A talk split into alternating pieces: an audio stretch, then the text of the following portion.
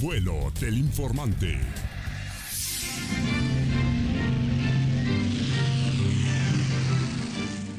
amigas y amigos es un placer saludarles desde el vuelo del informante, donde hoy les traemos a la memoria aquel 3 de marzo de 1942.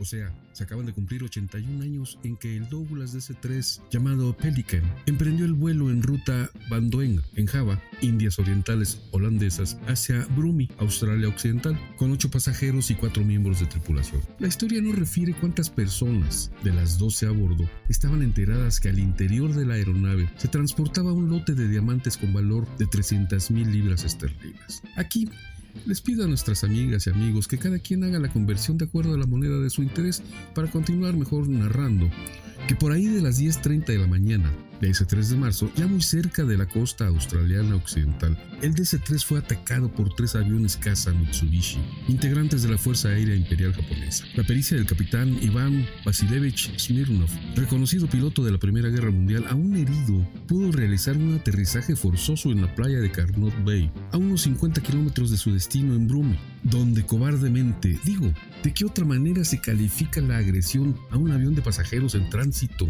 e indefenso? Porque le siguieron ametrallando causando la muerte de cuatro pasajeros. Y vaya, que eran no aguerridos, eran asesinos, aquellos que al día siguiente bombardearon desde un hidroavión Kawanishi al DC-3 de pasajeros. Y en esta parte de la historia es donde inicia el misterio, generando una serie de interrogantes. ¿Por qué los asesinos japoneses atacan sin misericordia un vuelo civil de pasajeros? ¿Qué buscaban o cuál fue la finalidad del artero ataque? ¿Qué motiva un segundo ataque al día siguiente? Y con bombas. ¿Quién sabía de los diamantes a bordo? ¿Esos que desaparecieron? Sí, desaparecieron.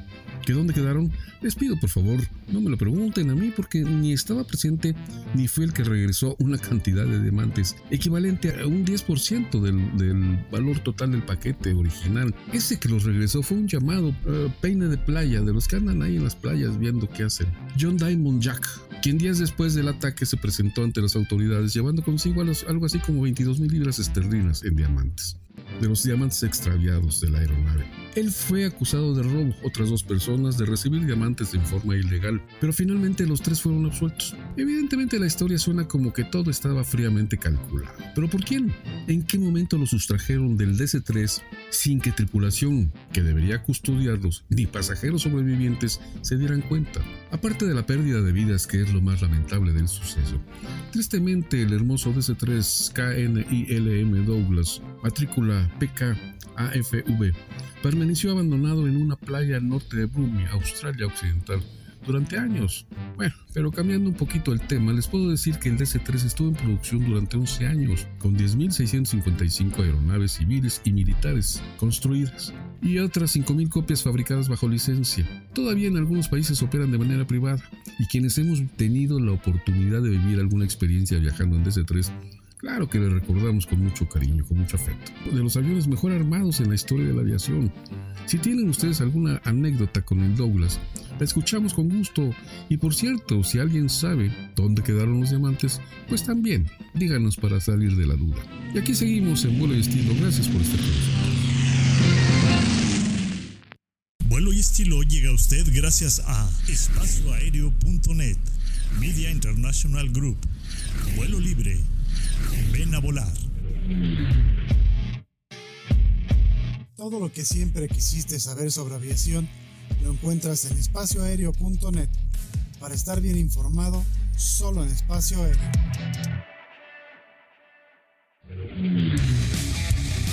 Media International Group te lleva a lo más recóndito en el mundo de la aviación. Entérate por nosotros de lo que no te dirán otros medios. Encuéntranos en Facebook como Media International Group. Soy Jesús Núñez. Desde siempre me ha apasionado el fascinante mundo de la aviación. Acompáñenme a compartir con ustedes la experiencia única de volar. Aquí, en vuelo libre, donde se vive la pasión por volar.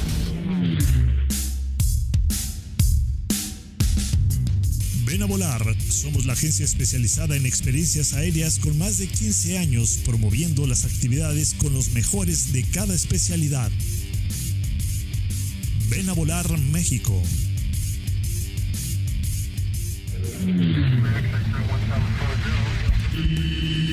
Bienvenidos a Vuelo y estilo. Estilo.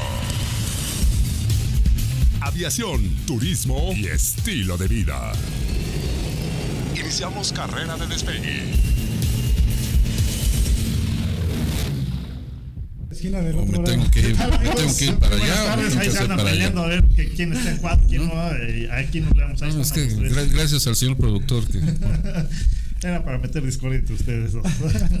Muy buenas tardes, ya hoy es lunes 6 de marzo. Gracias por estar con nosotros en esta edición de Vuelo y Estilo, donde, como bien lo comentabas en el vuelo del informante, vamos a platicar del DC-3. Sí, hombre, esa maravillosa aeronave sensacional que vino a revolucionar el mundo de la aviación. Pues sí, es una aeronave que, se- bueno, lo vamos a platicar más adelante, pero se utilizó mucho tiempo, mucho tiempo. Mucho tiempo, pero además, insisto, re- revolucionó porque antes de que llegara el DC-3, pues ustedes lo saben mejor que yo, era volar. Era así como la antesala del infierno, man. Los aviones, no, no, no, no, las cabinas no estaban presurizadas. Sí, ¿no? El ruido era infernal. Los precios, un, un boleto. Nueva York, Los Ángeles, los, Los Ángeles, Nueva York, como lo quieran llamar, 300 dólares. Y aguántate el calor, aguántate el ruido, aguántate que tienen que volar aba- eh, abajo porque no están presurizadas las cabinas. Aguántate que los accidentes, porque había un buen de accidentes en esa época, por, por la misma razón. Entonces, pero era para los nice. Hasta que vino, ¿qué era el que volaba antes? El 240 y... El Boeing 247 247, y el ¿verdad? DC-2. El DC-2 El DC-2 y los Cóndor. y el de la otra aerolínea que quiso ah bueno ese fue después no con el DC3 que quiso este pues, lo, lo buscaron para, para hacerle competencia porque había una línea aérea apropiada de toda la producción de Boeing del DC3 Sí, de hecho se suspendió, estaba truncada la línea de producción y por eso eh, muchas líneas estaban inconformes porque el avión era para 10 pasajeros, no era tan rápido como bien mencionas tenía muchas carencias. Y curiosamente la, la historia que lanza eh, American Airlines con eh, Cyrus Smith es que básicamente le pone el, pli- el pie a Douglas diciéndole, si no me haces un avión que esté mejor que el 247, pues hasta aquí paramos de contar con ustedes, ¿no? así es Bueno, son Pero- cosas que ahorita vamos a platicar, no se nos adelanten. ah, todavía, bueno, buenas favor. tardes Ah, es un placer ¿En el saludarlos no, hemos, llegado todavía no, es que eso, va- vamos a entrar en tema eh, pasando el Es que va con la letanía de media hora de las redes sociales. Sí, ya pues, tus sabes. redes sociales, por favor. Sí. Este, yo tengo redes sociales. Ah, Ah, ya ves. Erne-megamente en Instagram. Arroba Flyer Nunes en Instagram también. Aéreo bien bajo espacio en ¿Cuál lo Twitter. En Instagram sí tengo, pero yo también tengo como 20 y no voy a gastar dos horas de mi vida diciéndolas. ¿Y las del programa? Las de, ah, ya saben, ah, nos encuentran como Vuelo y Estilo en todas las redes sociales, eh, solo en eh, Instagram como Vuelo y Estilo MX. Es eh, Instagram, te- Twitter, Facebook, eh, Spotify, eh, Amazon Music, eh, Apple. oh, no, OnlyFans todavía no. A ver, ¿tú crees que vamos a tener éxito? No, no, ya. Al paso que vamos. que, que- que digo, no estaría mal porque ahí sí hay lana, ¿no? Sí, o sea, Pero- ahí sí hay promotores. pero no creo que podamos. Sí, este, no, no. no creo que cumplamos con las características ya. No, ¿cómo no? Sí, claro. Pero bueno, mejor, mejor hablemos de, de qué pasó esta semana con la inauguración de los cargueros Ya que se, llegan al IFA, ¿no? ya se conectó Alfredo. Saludos, Sa- Alfredo. Saludos, Alfredo. Alfredo, Claro buenas sí. tardes. Sí, fue la, la pantomima, ¿no? En el IFA, ¿a ¿eso te refieres? Eh, Sí, exactamente Sí. esa. Sí, sí Eh, llegó un- un DHL que DHL. llegó un día antes. Sí, llegó un día antes. ¿Y o sin sea, carga? Y, y sin carga, ¿verdad? Así es, un 400. Lo, lo espectacular de eso fue que, eh, que era un 400, que es muy raro de ver. Pero sí, básicamente te metías a las ayudas como Fly Radar o, o Radar Box y te decían que se había quedado a, a- a- a Pernoctar. parquear, ¿no? Pernoctar, como se le llama coloquialmente. Entonces no llegó en ese momento como muchos lo, lo, lo platicaban. Y fue otro absurdo. O sea, Llegó una noche antes, ¿no? Sí, por Sí. eso, o sea, llegó una noche antes y se quedó a, a dormir ahí, vamos, ¿no? A establecerse allí. Pero, pero, pero la autoridad competente, quien sea, dijo que había llegado esa mañana. no, sí, pero Bueno, no es hicieron cierto. todo el show como que aterrizó, llegó y hicieron el, ahí el, el Y- puente con y- las aguas, todo el rollo. Hubo algún contratiempo, ¿no? Algo. Pues que yo sepa, ¿no? Eh, el- el- es que es de risa. O sea, lo que están Sí. haciendo Algo le realmente. es de preguntaron, no risa. estoy seguro ni confirmado. Algo le preguntaron y comentó el, el CEO de, de HL México que tuvo que llegar el avión un día antes por problemas de, no sé si de clima o De clima. o, o de qué, ¿no? De clima en, eh, de donde venía, a los Estados Unidos. No, bueno, pero es que diario llega un 767 de- en la mañana al ICM y en la tarde llega uno de Centroamérica a Sudamérica, llega un 57. Entonces, eh, esa muleta se me No hace no no es absurda. argumento. No, No no, no, no, diario llegan varios aviones de carga eh, por la mañana y por la noche. Bueno, pero vamos. eh, Ha sido el único que ha llegado. ¿De carga? Sin carga.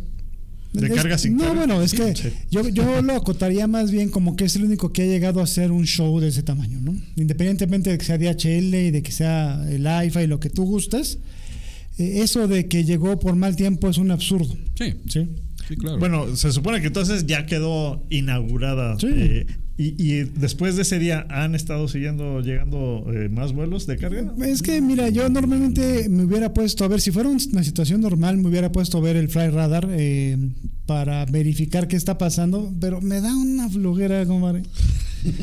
o sea, es, es- es impresionante que nada más tengo que picarle un botón ahí al Fly Radar. Ya, mañana, Tantito. Mañana vamos a la hija.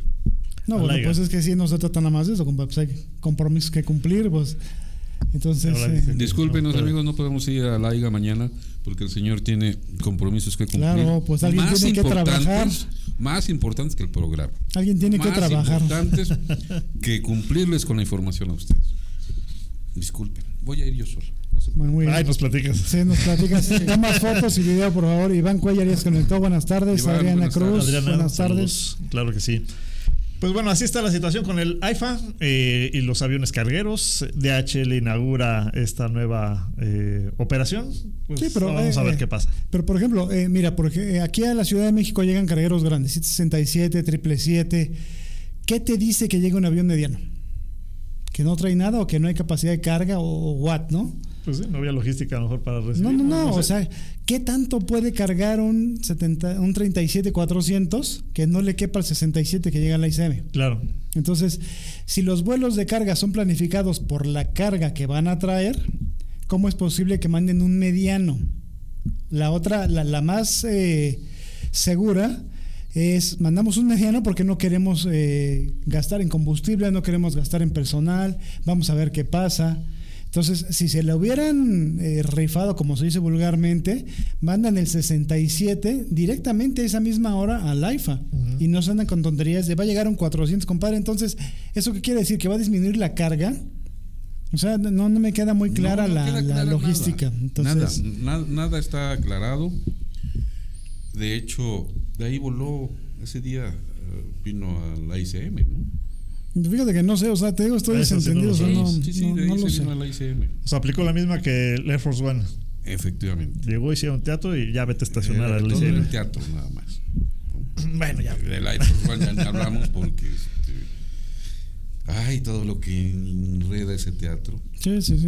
Hoy eh, estuvo el, el- el- el embajador de Estados Unidos dos horas con el señor que. Ken Salazar. que Sí, bueno, aquí. pero Ken Salazar es un títere y lo digo aquí, o Bueno, sea, sí, sí, sí, pero digo, hoy deben de poner un embajador real. Con el señor que trabaja aquí. en- Ah, bueno, sí, pero es- eso no es un embajador, maestro, eso es Eh, otra por- cosa. por- Bueno, bueno, aquí eh, mientras se pelean vamos al corte y regresamos para continuar ya con el tema.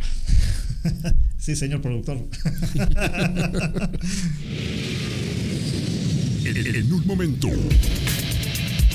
En un momento regresamos. Vuelo y estilo.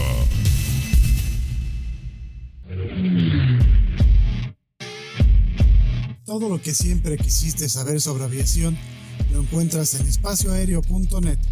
Para estar bien informado, solo en espacio aéreo.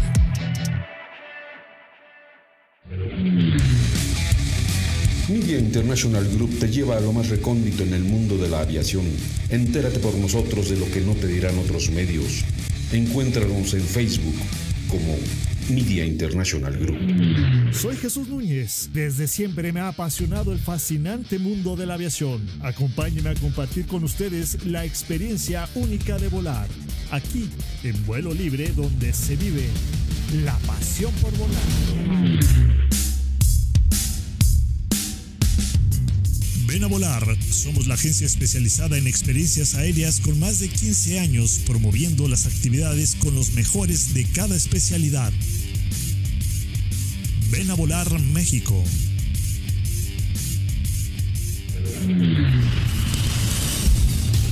Gracias, gracias por continuar con nosotros. Vuelo y estilo.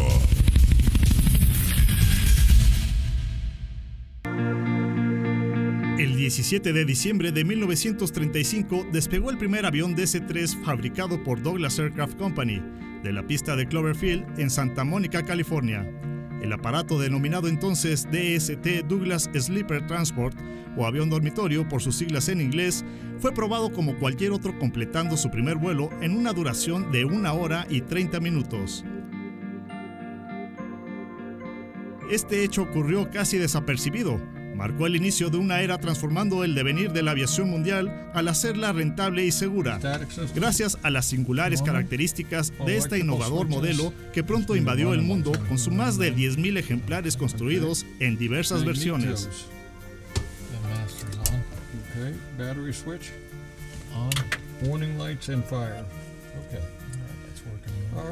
Start when you're ready. Three, six. 75 años después, algunos aparatos de las diversas variantes de este modelo fabricados hasta 1946 aún siguen volando. En México, Centroamérica y Sudamérica, cientos de ellos cubrieron sus cielos comunicando sus regiones. En México, no solo las grandes aerolíneas como la Compañía Mexicana de Aviación Aeronaves de México o LAMSA las operaron, también empresas regionales las usaron para transportar toda clase de mercancías hasta los rincones más apartados e inhóspitos. El DC-3, el C-47 en su versión militar y otras más de 40 variantes del modelo aún siguen presentes en la aviación y los aparatos que todavía pueden volar lo seguirán haciendo mientras su estado mecánico les permita las condiciones de vuelo. Algo de lo que pocos modelos pueden presumir hoy en día y aquí una muestra de ello. Aquí de regreso y eh, entramos ahora sí al tema del DC-3 una aeronave. ¿Cuántos, cuántos seguirán volando ahorita? Eh, sobre hace, todo, hace sobre no mucho todo- tiempo se decía que andaban todavía como 100. Yo creo que sí, porque mira, Sí. ma- más en Centroamérica y Sudamérica, del lado de Colombia, hay varias este, Sí, todavía aeronaves están todavía volando. volando DC-3. De manera regional. Sí. Sí, pero ya tiene eh, otro tipo de motores, o sea, ya no son 100% originales. De hecho, hace un par de años vino a Santa Lucía un DC-3 y ya traía eh, motores turboprop. Entonces, sí trae el cascarón original, pero el motor ya no es el, No, el pues de es la que máquina. imagínense. Sí, hace 40 años que subí un DC-3. Bueno, el, el, eh, el que estaba ahorita en la cápsula, este es de una compañía que viene de Florida, eh, Florida Air Transport. Eh, sí, todo lo que tiene eh, el avión ha sido original, pero sí lo han estado eh, teniendo un buen mantenimiento. Pero no es para uso constante. No, No, no. De hecho, ese lo trajeron solo por una filmación que se Sí. hizo, este, pero sí lo usan para carga, pero más eh, regional en, en, Sí, en sí, aquel lado. a eso me refiero, porque, por ejemplo, este que no me acuerdo si era de Guatemala o de Colombia, eh, sí era de uso constante, o sea, era un avión de carga normal. Entonces, por eso le pusieron dos motores, eh, otro tipo de motores. Eh, y sí, hay aviones que siguen volando, pero ya son para filmaciones, para películas, mucho más eh, poco el tiempo de vuelo porque se Hay, hay, limita. hay unos que eh, están en, Calas, en, Calasca, en Alaska, eh, no recuerdo ahorita el nombre de la compañía, pero se dedica a hacer vuelos únicamente con DC-3 eh, en esa zona de, de Alaska para, pues, sobre todo el, el apoyo a la gente de, de allá, llevar Mm. cosas. Este, los pescadores, todo esto. Y de hecho, pueden buscar, lo voy a investigar eh, para recordar el nombre. En Discovery Channel hay un programa que ellos, eh, únicamente con, con ellos, eh, de todas las aventuras que viven, eh, volando el Pues es DC-3 y cuando les llega a suceder Es que algo que no quiere volar. se dio mucho, sobre todo, eh, dicen que fue un avión héroe Sí, en la. Segunda Guerra Mundial. Sí. Pues sí. Y después de la Segunda Guerra, cuando los rusos bloquean Alemania, cuando... Sí, por el puente aéreo de Berlín. ahí el puente aéreo de Berlín, que Ujú. ¿cuántos eh, DC-3 mandaba a Estados Unidos diario durante Sí, pero, ahí un año? una, una buena parte de eso fue porque ya no se usaban, ya había otro tipo de tecnología y estaban en desuso. Entonces, pues a ver esos aviones que tienes ahí, pues échalos Por eso, para. por sí, eso ¿no? O sea, volvemos a- entonces- al, ejemplo de que los consideran aviones héroes. Ujú. Sí, sí, sí, O sea, quita. aterrizar. Está bueno el aterriza- chat. Sí, eh, fíjense que sí. Ah, bueno, este, Sí. amigos, nos, nos No, no, espera sí, momento, cinco por minutos, por favor, lo que Jesús acaba de. No, es que están mandando información. Ay, bueno. Sí. Y tiene unas, pues, unas sí, muchachas en pelotas. ¿Qué más? ¿Qué historia puede, qué historias no puedes contar con, con un DC-3? Sí, bueno, pero es que yo creo que ahí empezaba, bueno, era el término medio en la historia del glamour, ¿no? Como tú bien decías, eh, empezaba con los vuelos eh, solo para la gente que realmente tenía el dinero, Dinero. eh, y la necesidad de volar, ¿no? Y ahí empieza eh, la parte eh, de comidas, eh, era el DST porque, bueno, dormías ahí en, en los No, pues, vuelos diurnos. aviéntate, Por ejemplo, vuelvo al ejemplo de los 300 dólares Nueva York, Nueva York, Los Ángeles o viceversa, 20 horas. Sí, sí, por eso eh, eh, mucha gente prefería ahora es que agarrar cama y vete dormido, ¿no? Y posteriormente se les ocurre la idea de que pues quítame las camas porque para que sea rentable tienen que ser aviones eh, lado con sillón, sillas lado a lado. Entonces a partir de ahí se vuelve rentable la aviación. Sí, pero el de las camas no fue este Boeing, fue el, su No, fue Douglas. Douglas. Los DC-3 son de Douglas. Sí, sí, Sí, sí. sí, sí. sí, eh, eh, de hecho, el, el Douglas nace como DST, o sea, Douglas Sleeper Transport, porque era para vuelos eh, tarde-noche, donde te ibas a llevar varias horas y te daban tu hamaca, básicamente para, para ir dormido, ¿no? Se dan cuenta de que pueden sacarle más ventaja económica poniendo asientos y deja de ser el Ya DST. lo puedo decir porque hace demasiados años y pues ya o están jubilados o quién sabe dónde anden. Pero en un DC-3 del- de la Fuerza Aérea Mexicana No, que, pues ya no están.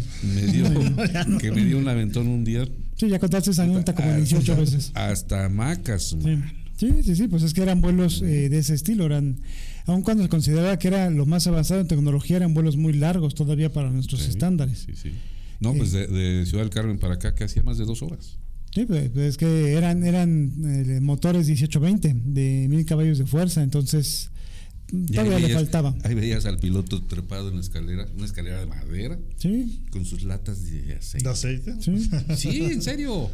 Y no nos quería dar al aventón porque decía que era demasiada responsabilidad. Sí, es que todavía había eh, eh, DC-3 que traían el acabado en madera.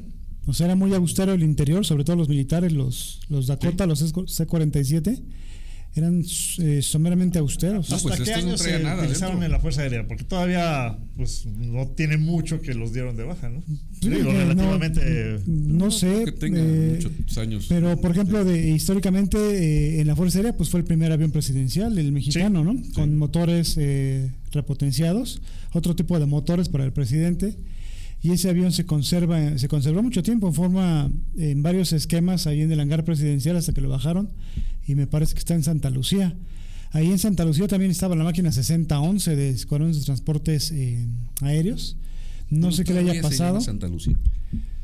Eh, Pues sí, porque está militar. Por eso, la parte Sí, es la militar base aérea militar número uno de Santa Lucía. Sí, todavía sí. Sí, Santa- eh, en Pachuca Hidalgo hay un museo, el Reguilete, que te dan tours en, DC en un DC3, o sea, puedes eh, reservar y te ponen unos lentes eh, virtuales y ahí te explican eh, parte del funcionamiento, ¿no? En Pachuca. En Pachuca Hidalgo, en Pachuca de Soto. Y de- eh, te dan un recorrido, un DC-3 por dónde. O sea, el avión está estático, pero te dan un recorrido de, de Ah, cómo era el avión, eh, cómo volaba y cosas así. O sea, no, no, en México no hay aviones volando de este tres ya. Es- todos son en, en- Si les digo que hace un buen de años ya se veían viejitos. Sí, bueno, pero es que se de veían viejitos por, por el uso, Bueno, pues pero, sí. pero eran caballos de, de- Eran de- caballos de- batalla. De batalla, Sí, sí, sí. exactamente. Sensacionales. Yo, eh, un buen amigo que en paz descanse, Juan de Dios Ortiz, eh, él estuvo dentro de la brigada de paracaidistas y todavía le tocó saltar del, Del DC- DC-3. del C3 o el C47, sí. Y, y- y aún retirados los utilizaban para entrenamiento de paracaidistas. Sí, de hecho, eh, hay uno en el campo de. de- Ahí del Colegio Militar. Sí, en el campo 1, una de sus aeronaves de donde hacen la práctica es un DC-3 con colores morados y grises, que es el son los colores del destacamento de paracaidistas. Entonces, ese está muy bien conservado. O sea, en, en cuestión de, de conservación hay, hay cuatro o cinco, pero que estén volando, pues ya es, No, muy ya. difícil. Aquí en México yo no he visto que, No. que haya No, alguno de no. matrícula mexicana. No. Pero sí fueron muy usados porque básicamente requerían de poco mantenimiento y era el cascarón con los motores, o sea, no traía gran cosa. No, Y- pues es que lo empezaron a. Ahí fue donde empieza, empieza el cambio de madera por, por metal. Por metal, sí, y con remache. O sea, ya, ya era, era otro tipo de avión, se adelantó mucho. Aquí en México tenemos los acontecimientos de Blancastela Pavón, que fallece en un DC-3. Sí. Eh, eh, otro, otra persona eh, que se sube a la el ala de un avión de Lamsa y el avión ya estaba arriba. Y cuando descubren que no pueden mover eh, bien el, el, el- el ala, se bajan y ven que había un tipo colgado ahí, ¿no? Entonces, eh, la, la amenaza de bomba, que fue un, un bombazo en la mexicana que aterriza en Santa Lucía. Ujú. O sea, hay muchos casos del DC-3. ¿Por qué? Porque eh, eh, el DC-3 llegó a ocupar el 80% de los aviones volando en todo el mundo. O sea, fue brutal lo que hizo el DC-3. Sí. O sea, le, le vendieron la licencia a Rusia y a Japón y construyeron una cantidad impresionante de Pero sí, máquinas. la aventaron. Sí, Yo no sé si construyeron el mismo número que, que, que los originales en. ¿Cuántos años fueron? ¿15 años? no ¿De qué? fueron- ¿De fabricación? Sí, de fueron 10 como 11, años, ¿no? 10, 10 11, años. ajá, sí. 10, 11 años. Ajá. Sí, Yo de creo hecho. que entre rusos y, Y japoneses. Putz. Sí, pues vieron la calidad de avión que era y dijeron, pues ¿para qué investigo si me van a dar la licencia? Y Holanda también la consiguió, muy poca gente sabe que Holanda también tuvo la licencia de Douglas, pero nunca lo fabricaron. Y de hecho, por ahí hay la versión de que también algunos piratas, así como si hubieran los hubieran pedido en Tepito. Pero Pues que sí. hubo eh, producción de avión de, de ese tres piratas. No, mira, eso no lo sabía. ¿Quién, lo, ¿Quién los fabricaba? Ahí está el asunto. ¿Mito o realidad? Mito o realidad. Pero Oye, ¿y, y en qué terminó, por cierto, el tema de los diamantes? De esa historia. Por, por- por ahí Miren. comentan, dicen, no, es- no, se, no se sabe si sí o Ajá. si no, que Jack Diamond eh, falleció en los años 50. eh, en el hospital en que falleció, dicen que tenía una caja bien eh, asegurada, que tenía pues, cosas de valor. Y después de que él fallece, desaparece, desaparece, la la caja. caja. Nah, ¿Tú crees que se va a quedar en la pobreza teniendo esa cantidad de... No, pero No, aparte... no, no dijeron que sí, que, haya muerto en la pobreza, nada más que esa caja No, que, que pues- no se separó de ella, quién sabe No, dónde quedó. miren, eh, ametrallan eh, eh, los cero japoneses, am- ametrallan el avión, El DC-3, el sí. DC-3. O sea, como que ¿por qué? ¿Cuál es eso, la eh, razón? es finalmente eh, traía bandera holandesa, entonces eh, pues era su obligación eh, y aparentemente iba a Australia, entonces pues Sí, no pues se era, sabía. era- el vuelo. Sí, no se sabía si iba a llevar pertrechos o qué. Mientras no traiga la, la Cruz Roja o, o se haya declarado como avión eh, médico, pues le tienen que tumbar. Lo, lo derribas. Está bien. Ya le pegaste a uno de los motores y el piloto, que era un, un piloto muy, muy este, muy- reconocido sí, de la es. Primera Guerra Mundial, logra aterrizar y todavía llegan al día siguiente A bombardear. A bombardear. Sí, pues por eso, o sea, pero es que es, es, eh, yo creo que si ellos hubieran sabido que traían diamantes, no lo bombardean porque saben que una explosión pues, los des- no los pulveriza, pero sí los desaparece, o sea, los, los Pues, esparce, vamos. ¿Cuántos civiles muertos hubo allí? Sí, pero lo, yo lo que me refiero es que como acto de guerra, eh, si, ya tumbaste un avión, pues dale hasta que no se mueva, ¿no? Sí, pero Por- ¿por qué no le diste hasta que se dejara de moverse? Pues es- es- yo- digo, yo lo sigo eh, considerando y como quién? acto de guerra. ¿Quién se roba los diamantes? Bueno, eso sí, La, la sabe. tripulación sobrevivió. ¿Cuántos? eh, Bueno, se supone que tres mueren, ¿no? Por las heridas. Cuatro. Cuatro, pero hasta donde tengo el dato son este, pasajeros. No, Sí, son no- pasajeros. No, tripulantes. Sí. Entonces, la tripulación va custodiando los, los diamantes. Pues sí, puede ser. ¿quién- Eh, hay sobrevivientes, eh, pasajeros, civiles. ¿En qué momento, cómo, cuándo, a qué horas se meten a robarse los diamantes? No, quién sabe, eso es una Pues incógnita. ahora sí que es un misterio Ajá. sin Sí, resolver. No sé. pero por ejemplo, eh, si, es- si, si se considera. eh, hay un término especial para cuando es como botín de guerra. eh, Ratas miserables. no, no, no, no lo puedes mercar. O sea, por ejemplo, si, si tú encuentras el tesoro alemán que fue robado eh, y te encuentran eh, vendiéndolo en el underground, es prácticamente una traición. Entonces vas directamente al paredón sin problema. Ándale, Y entonces- pues. de acuerdo. ¿Cuántos, dime, lo, lo, lo comentábamos hace rato, Atrás de. Ajá. cuántas obras de arte Sí, sí, sí, falsas sí. no hay en los museos? Así es. Cuando las originales, algunas hasta sabemos quién las tiene. Sí, y sobre todo en- está, precisamente en la Segunda Guerra, que es donde surge eso en el 42, eh, lo de los diamantes. ¿sí? eh, Por que- ejemplo, ¿quién se quedó con la cama de Maximiliano y Carlota? Sí, bueno, pero no, no Bueno, puedes, vamos al eh, corte que ya ¿eh? nos ¿eh? llegó el tiempo. Vamos al corte y regresamos. En, un momento. En un momento regresamos. Vuelo y estilo.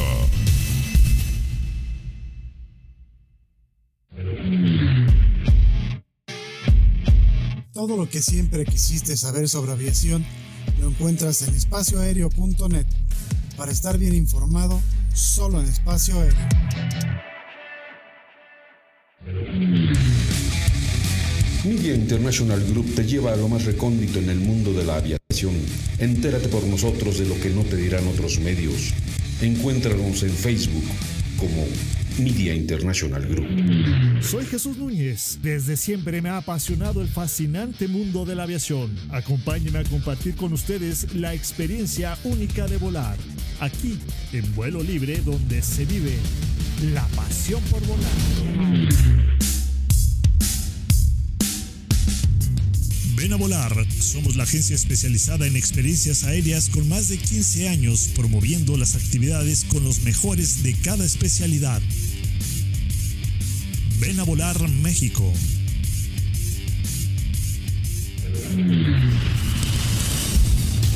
Gracias, gracias por continuar con nosotros. Vuelo y estilo.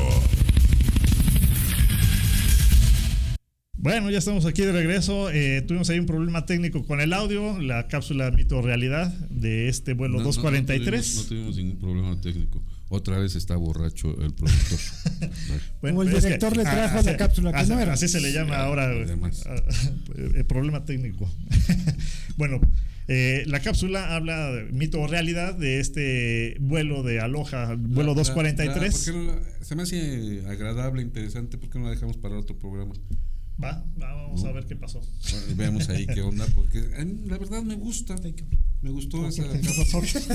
Estás al aire, güey. No, no, no, no, no, no hablen fuerte, por favor. Fue, fue- fue otra falla, fue otra falla Está- técnica aquí con el audio. Perdónanos. Están este, viendo ahí cosas de su Bueno, trabajo. bueno, vamos a seguir con el tema del 240, del 243. Ese es el vuelo. De los No, del- DC-3. del DC-3. Bueno. Eh, alguien conocedor también del tema y que pues es de, de- de- de investigación, que le gusta, pues eh, y que ha estado con nosotros, ha participado también este Poncho, Poncho Flores, por ahí andas, Poncho, saludos. ¿No es el Saludos. dueño Eh, de, de telas Buenas Poncho? tardes. De- ¿qué pa- oye, que Hola, si, Poncho. que si tienes tu empresa de telas, Poncho, ¿qué onda? Dice Poncho, Ernesto. ¿cómo estás? Luego te aviso. Oye, pues estamos aquí platicando del tema que, que, bueno, es un avión que es tu mero mole, ¿no? El, el DC-3.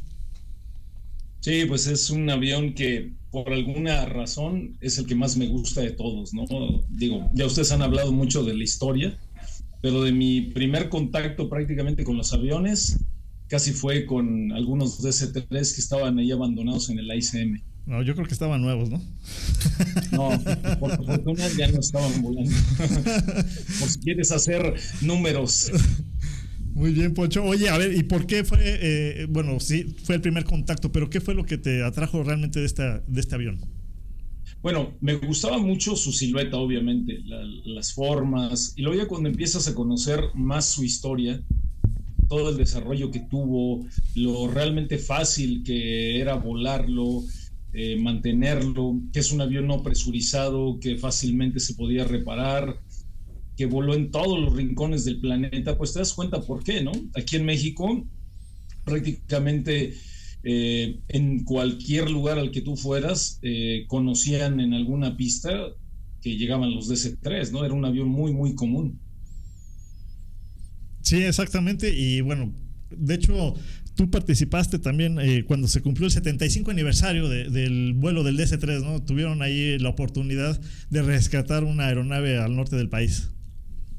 Sí, es, esa historia que, bueno, que bien conoces y que también eh, fuiste partícipe, fue un, era el último, de hecho sigue siendo el último DC-3 que sigue, por así decirlo, aeronavegable, aunque no está volando.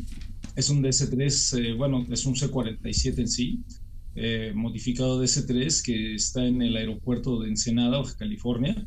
En ese entonces eh, todavía estaba en condiciones de vuelo y lo único que faltaba es que no tenía su certificado de aeronavegabilidad vigente. Sin embargo, tuvimos muchos apoyos y se pudo hacer con el dueño y el otro capitán que lo volaba, por lo menos un carreteo sobre la pista, eh, cuatro veces lo, lo, hicieron, pues para que México no pasara desapercibido el 75 aniversario del primer vuelo de un DC-3. Muy bien, Poncho. Y ay, de, de, las aeronaves, pues que has tenido oportunidad de, de conocer, comparada con el DC-3, ¿cuál, ¿cuál ha sido eh, la ventaja? Eh, pues bueno, no la ventaja, más bien la diferencia. La diferencia de, de, de esos aviones comparado con el, el que vendría siendo eh, similar al DC-3. Pues mira, eh, compararlo es muy difícil, ¿no? Porque es un avión de motor a pistón radial que no es presurizado, pero pensando en un caballito de batalla, como hace rato lo decían ustedes, bueno, yo pondría que también ya es un avión que casi no vuela, el Boeing 727. ¿Por qué? Porque son aviones con grandes capacidades, eh, que soportaban muchas cosas, incluso las burradas del personal de vuelo de tierra. Eh, en el caso del DC-3, pues estuvo el Fokker 27, que fue un modelo que fue pensado para sustituir al DC-3 y que nunca lo pudo hacer. De hecho, ya casi no hay Fokkers 27 volando en el mundo y sin embargo todavía hay muchos DC-3. Esa era la intención, meter este avión que era un turbohélice y que era presurizado, que podría ser el sustituto, sin embargo no lo pudo hacer. El DC-3 tenía capacidad de aterrizar en pistas de 500, 600 metros de terracería, eh, no estar preparada, ser muy autónomo y pues muchos otros aviones no tenían esas capacidades. Por eso yo reforzado su, su fuselaje, ¿no? Su tren de aterrizaje. A ver, no te escucho. Yo, fue, eh, le reforzó, fue reforzado, nació con, con el fuselaje y el tren de aterrizaje ya diferente, reforzado, pues. Bueno, el, el, el, C-47 era un avión ya con un refuerzo, los trenes eran más resistentes, más resistente. el piso del avión era más resistente porque, como ya lo platicaron ustedes, el DC-3 nació como un avión civil, 100%, el prototipo vuela el 17 de diciembre del 35 y ya en el 36 ya empieza la, la producción, principalmente con American Airlines, de los Douglas Sleeper Transport, que de día volaban con asientos para 21 pasajeros y de noche con 12 camas, ¿no? Entonces, eh, cuando entra Estados Unidos a la guerra, tienen que usar aviones de carga y es cuando propiamente nace C-47, sí, que fue el modelo del que más eh, hubo este, de este fabricante aviones, ¿no? En total, entre DC-3, C-47 y sus otras variantes, se hicieron más de 10.000 aviones. Aquí en México la Fuerza Aérea los utilizó, ¿sabes cuántas aeronaves eh, fueron parte de, la flota de la Fuerza Aérea? Eh, pues mira, ahí con la Fuerza Aérea ha sido un problema, porque digo, creo que tú lo sabes, este, un amigo y yo, Miguel Ángel Rodríguez, estamos haciendo un libro sobre la historia del DC-3 en México. Y nos ha costado mucho trabajo, eh, porque pues tristemente esos aviones llegaron a la Fuerza Aérea, muchos les quitaban las placas, no sé por qué, pero les quitaban las placas de fabricante entonces era bien difícil darles el seguimiento. Hemos buscado y por otros medios hemos localizado eh, prácticamente todos, todavía nos faltan algunos, pero fueron más de 40 aviones, porque los primeros llegaron justo cuando estaba terminando la guerra, bajo un programa muy parecido a Len and Lease, pero era otro programa distinto que eh, estuvo proponiendo el general Arnold, y entonces gracias a él llegaron los primeros C-47s no estaban pintados de la Fuerza Aérea Mexicana. Luego ya llegaron eh, al año siguiente los que sí ya tuvieron decoración FAM y te digo, deben de haber sido eh, más de 40, o sea, cerca de 50 aviones. ¿Por qué? Porque muchos eh, que se decomisaron desde los años 70, 80 e incluso todavía en los 90 eh, pasaron a la Fuerza Aérea. Ya en los 90 prácticamente sirvieron de refacciones porque los últimos aviones eh, dejaron de volar por ahí del 95 o algo así. Uh -huh. Y solamente uno se mantuvo operativo, que fue el que se utilizó para el aniversario de Mexicana, para el 75 aniversario de Mexicana, era el FAM el 6042, que lo pintaron de mexicana, ahí mismo le dieron una buena, pues reparada pintura y era el único que seguía volando. ¿Ya, ya viste de dónde salieron los piratas? Ahorita lo, lo dijo este. Ya, ya, vi de dónde salieron los, los piratas. Eh, fíjate, eh, pues que tiene toda la información. Pues en 1935 tú ya estabas viendo cómo empezaron a despegar los, los DC-3. Eso me dijo Jesús, o sea. No, no, él, lo comentó, él lo comentó, los vio y le, le- se quedaron flechados. Sí. Sí, pero sí, es, es una gran historia la del DC-3 eh, en México, por eso fue que, que empezamos a hacer todas estas investigaciones y hemos encontrado una cantidad impresionante de aviones que no teníamos contemplados. Incluso, eh, si tú me dices cuántos hubo, te puedo decir que hubo más de 200, pero pudo haber habido mucho más, porque había aviones que precisamente al terminar la guerra, el famoso nombre de los surplus, todos los aviones eh, excedentes, pues se vendían y se vendían muy baratos. Entonces en México se utilizaron muchísimo.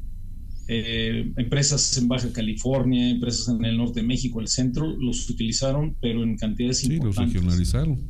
Oye, ¿y para cuándo estará el libro terminado?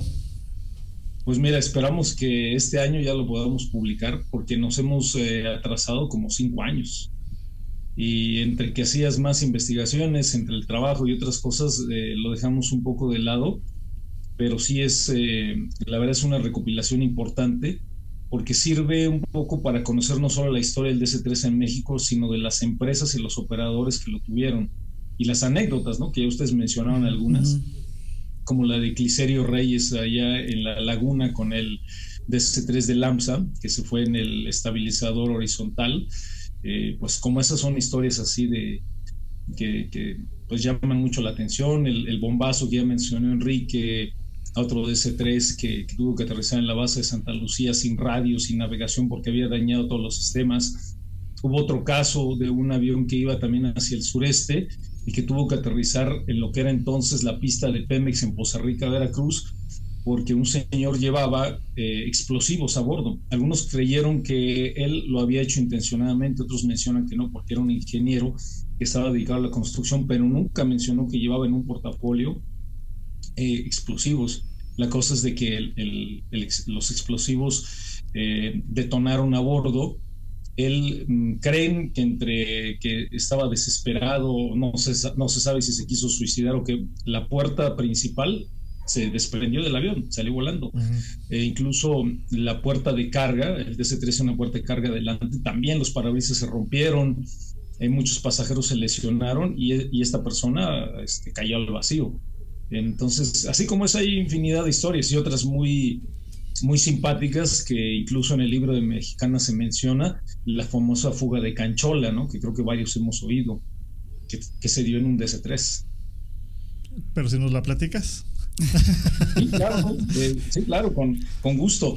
Eh, resulta que había un preso de apellido Canchola que lo iban a llevar a otra ciudad. Entonces, en un vuelo de Mexicana lo suben y en alguno de los puntos intermedios de la ruta, en una de las escalas, eh, pues el avión aterriza y pues este cuate ha de haber sido tan hábil que se les escapó y entonces eh, el vuelo se demoró varias horas entre que buscaban dónde estaba, si estaba en el aeropuerto, pues había salido. Al final de cuentas, eh, los pilotos retoman su vuelo, llegan a su destino y le pregunta el copiloto al capitán, oye, ¿qué le vamos a poner en la demora?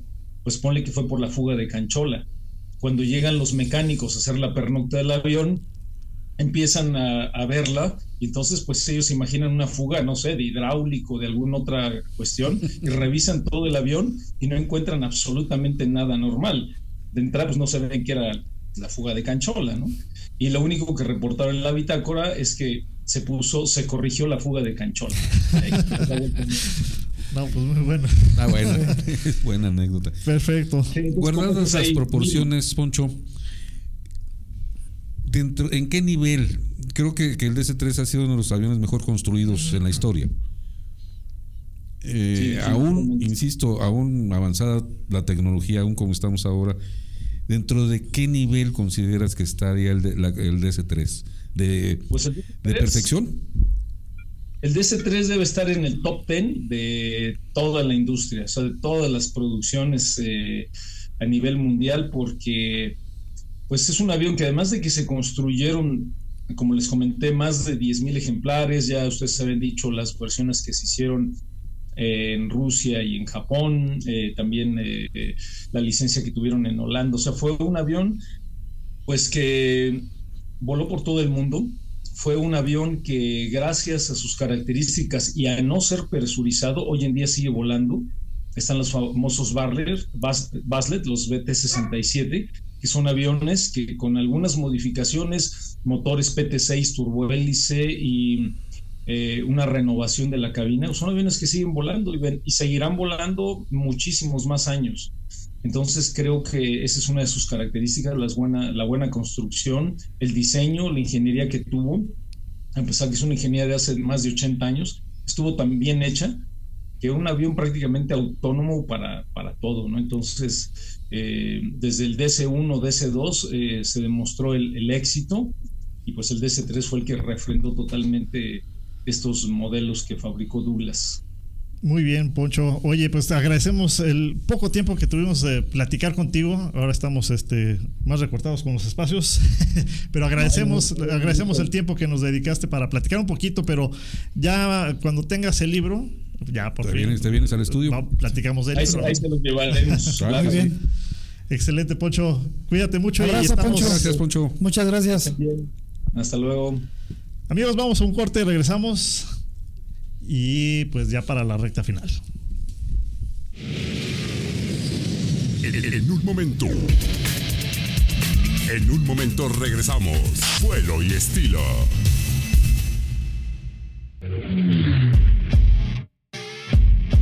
Todo lo que siempre quisiste saber sobre aviación lo encuentras en espacioaéreo.net. Para estar bien informado, solo en espacio aéreo. Media International Group te lleva a lo más recóndito en el mundo de la aviación. Entérate por nosotros de lo que no te dirán otros medios. Encuéntranos en Facebook como Media International Group. Soy Jesús Núñez. Desde siempre me ha apasionado el fascinante mundo de la aviación. Acompáñenme a compartir con ustedes la experiencia única de volar. Aquí, en vuelo libre, donde se vive la pasión por volar. Ven a volar. Somos la agencia especializada en experiencias aéreas con más de 15 años promoviendo las actividades con los mejores de cada especialidad. Ven a volar México.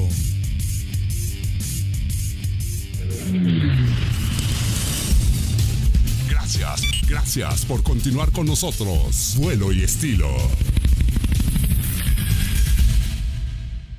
Pero es que ya cuando el productor se pone a tomar de esa manera, pues ya ni cómo arreglar las Así cosas. es, pero Ah, perdón, ustedes- ah, perdón. ya regresamos. Y Jesús haciendo Ah. las cosas al revés. ¿Cómo te No, explicas? no, Sí. ya bueno, ya, ya estamos aquí de regreso, ya dejen de regañarme, hombre. Eh, saludos Javier, ya se Saludos, conectó Javier, Javier. también. Saludos Javier, Eh, Alfredo, Alfredo, gracias. Adriana, Iván, qué gusto que estén con nosotros. Muy bien, por ahí tenemos este temas pendientes que vamos a platicar la próxima semana. Bueno, no, no temas este, pendientes de platicar, sino las cápsulas que quedaron ahí pendientes. Eh, y más información que vamos a estar trayendo para ustedes. El DC3 es un tema muy extenso. muy, Ah, muy ah, extenso, ah, bueno, como todos, ¿no? En, en sí, pero el DC3 es algo, es un tema que a muchos apasionan. Cuando mandamos el promo, mucha gente sí nos escribió para decir que es un tema que, que- de un avión que les gusta mucho, ¿no? Y como bien lo decía Poncho, hay muchas anécdotas alrededor Sí. del DC3. Se ocupó mucho tiempo históricamente, ¿no? El- el- uno de los aviones más exitosos, Y tanto militar como eh, comercial. no, a pesar de que no era el único modelo, el único avión que había cuando la guerra, pero fue el más usado. Sí, no, bueno, pero es que fue el, el- básicamente el más exitoso porque era el más seguro. Entonces no era lo mismo subir a tus tropas a cualquier otro trasto que a un Dakota. Sí. Entonces, efectivamente, sí, el, el C-47 hay historias en donde básicamente le destruyen un ala y aterriza sin problema. ¿no? Sí, es cierto. Entonces- Eh, un, un dato curioso, no sé, no lo sabía yo hasta que tuve la oportunidad de, de- de volar en este DC3. Me platicaba el capitán que tiene su sistema antihumo. Este, y es un tubo que va de, de, la cabina hasta la parte de atrás donde está la carga. Y si llega a haber fuego, pues se mete el humo por, por el tubo. Y ese tubo lo tienen conectado a la nariz. Entonces, si detectan que les llega el humo, pues bájate en frega y ve a apagarlo, ¿no? Si se asfixian, si se ahogan por el humo, mamá. Si se desmayan. ¿Por, sí. qué, ¿Por qué se estrelló? Mira, Sí, hay una anécdota que tiene que ver con la Fuerza Aérea. Eh, dice que en el.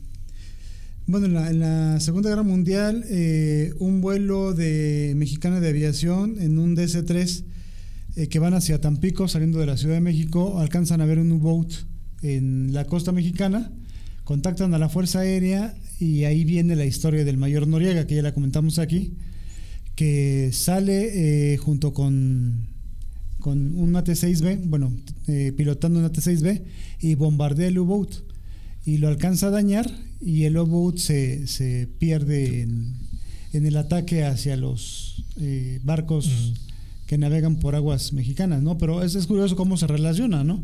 Claro. O sea, un par de pilotos que ve una cosa extraña en el mar eh, de una aeronave comercial de mexicana de aviación contactan a las fuerzas militares y dicen, pues vimos esto, salen a patrullar y avientan sus bombitas, Pues ¿no? Es que imagínense todo lo que un piloto puede ver o han visto. Pues eh, es, es- es difícil, ¿eh? estando muy arriba de repente no ves más que nada, pero eh, eh, eso es extraordinario que hubieran que, que hubieran se hubieran percatado de una mancha en el mar i- y insisto. decir eso no es normal. Imagínense todo lo que un piloto, a la altura que vaya, pueden ver. Sí, pues formidable. Todo lo que se ha visto. Sí, claro, por supuesto. Y, Y- tienen una vista privilegiada que Y, no, no- cualquiera. y muchas cosas que no sabemos que han visto. Y, y ya lo platicamos también con este Leobardo. Sí, anda pues. Sí, su oficina de ellos es de lo mejor que hay, ¿no? La oficina de los pilotos es lo mejor que puedes encontrar en, Sí, cómo no. en, ese- en- en todos los En rubros. ¿no? todos, en Sí. todos. Ahí sí no te aburres de ir a trabajar. Sí, ya, saludos. Saludos. Saludos, saludos. Ya nos vamos. Ya, nada más se conectó por, Checar. compromiso Para, de- no, para, compromiso. para- para No, no pasar por lista. compromiso, para checar nada más a ver si estaba Sí, es cierto, que estás ahí. Ok. ok, pues gracias. ¿Qué más? ¿Al- al- ¿Algo que quieras para cerrar? Las llaves, porque. Sí, que nos deje las llaves. por- Pues ya, nos, nos comemos el tiempo. Gracias por acompañarnos un lunes más. Eh, nos escuchamos la próxima semana, lunes 13 de marzo. En la próxima semana sí vamos a tener las cápsulas bien hechecitas, todo para comentar con ustedes. Están interesantes, están interesantes. Dice Javier que hagamos un, es- un reportaje del 401, ahora con los Ah, con nuevos las- aviones que van a nuevos- volver a... Que por cierto han estado volando. Este, Han, estado volando. sí. Sí, se supone De, que de un- yo, yo los he visto uno. Para finales de este año se supone que tiene que haber seis. Yo he visto allá en la zona de, de Las pirámides. Las pirámides. de a uno. Sí, seguramente están dando doble, están Entonces- capacitando. Posiblemente estar mandando los dobles para sí capacitar al personal. porque Ujú. Ojalá haya regresado nuestra amiga No, no va a regresar. Ah, sí. No. No, no va a regresar. por berrincho o No, por otras situaciones, pero no, Ah, ok. no va. Ok. Ni hablar. Ah, ¿Qué le vamos a hacer? Pues gracias. Bueno, pues ya, ahí se ven. Ya, Bye.